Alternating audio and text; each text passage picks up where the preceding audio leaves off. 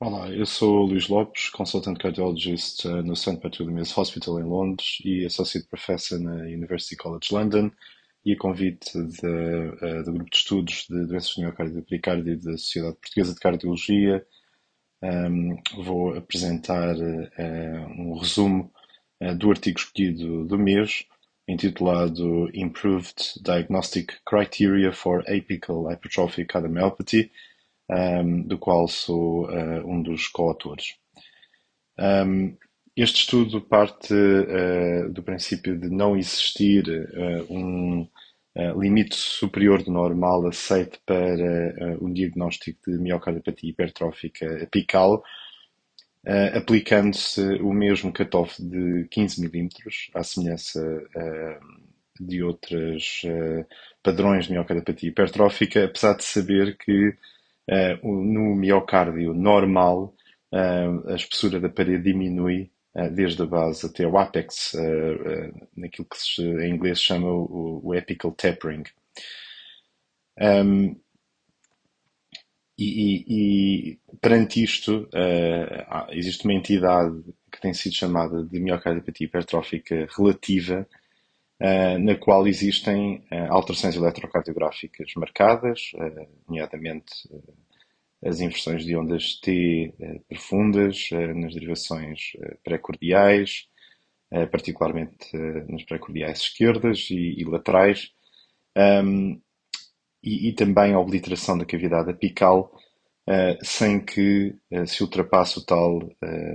limite superior máximo dos 15 milímetros. Portanto, aqui uh, o, o, o, nosso objetivo foi uh, definir uh, um limite superior do normal em indivíduos saudáveis que permitisse diagnosticar com maior acuidade a miocardiopatia hipertrófica apical quando os 15 milímetros clássicos não são, digamos, ultrapassados. Uh, foi um estudo, uh, em termos metodológicos, que uh, começou por estudar indivíduos saudáveis um, do, do UK Biobank, um, 4.112 indivíduos, mais especificamente, e também outro grupo de voluntários independentes, num total de 489. Um, Aplicou-se uh, um uh, algoritmo de machine learning já previamente publicado e validado um, ehm, de, uh, para, para a medição da espessura máxima da parede em 16 segmentos. Um, ehm, e depois aplicou-se numa população com doença, uh, no total de uh, 72 indivíduos com miocardiopatia hipertrófica apical uh, e espessura máxima da parede igual ou superior a 15 mm e 32 com um, miocardiopatia hipertrófica apical dita relativa, portanto, com menos que 15 mm de espessura máxima da parede, mas alterações de imagem eletrocardiográficas típicas. Os, uh, estes uh, valores do normal uh, calculados a partir do UK Biobank foram indexados para a idade, para o sexo e para a área de superfície uh, corporal. Um, portanto, em indivíduos, nos indivíduos saudáveis uh, não existiram diferenças significativas uh, relativamente à idade um, e as diferenças que existiram para o sexo um, tornaram-se não significativas quando eh, foi eh, quando os valores são indexados para a área de superfície corporal. Um, e, portanto, a indexação utilizada na análise foi apenas para a área de superfície corporal, com um limite superior do normal definido a partir da população saudável uh, de 5,2 a 5,6 milímetros por uh, metro quadrado de área de superfície corporal. Um, e uma acuidade diagnóstica de uh, ponto 94, correspondendo a, 11 milímetros de espessura não indexada. Utilizando este um, ehm, um, ehm, limite superior do normal, uh, eram diagnosticados 99% de uh, miocardiopatia hipertrófica apical uh, declarada, portanto, com os tais uh, valores de maior ou igual a 15 mm de espessura máxima da parede e 78% de miocardiopatia hipertrófica relativa, sendo que cerca de 3% de indivíduos saudáveis tinham valores acima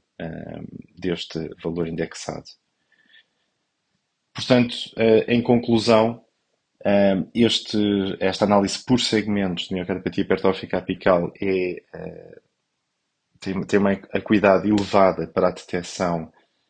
de miocardiopatia hipertrófica apical quando o valor superior a 15 mm não é atingido, permitindo uma maior objetividade no diagnóstico desta entidade crescentemente reconhecida e particularmente quando existem alterações eletrocardiográficas significativas, com ou sem história familiar, e não se atingiu os tais 15 milímetros das guidelines atuais. Uh, existem um, neste estudo algumas uh, limitações, um, nomeadamente uh, não é ainda tida em consideração a etnia, um, bem como outros comorbilidades, nomeadamente hipertensão ou outros fatores ambientais, como seja a prática desportiva. Uh, portanto, serão fatores a considerar uh, em estudos futuros, uh, bem como também o, o, a importância do ponto de vista prognóstico e de seguimento destes doentes na detecção destes, deste, deste subpopulação com miocardiopatia hipertrófica apical relativa.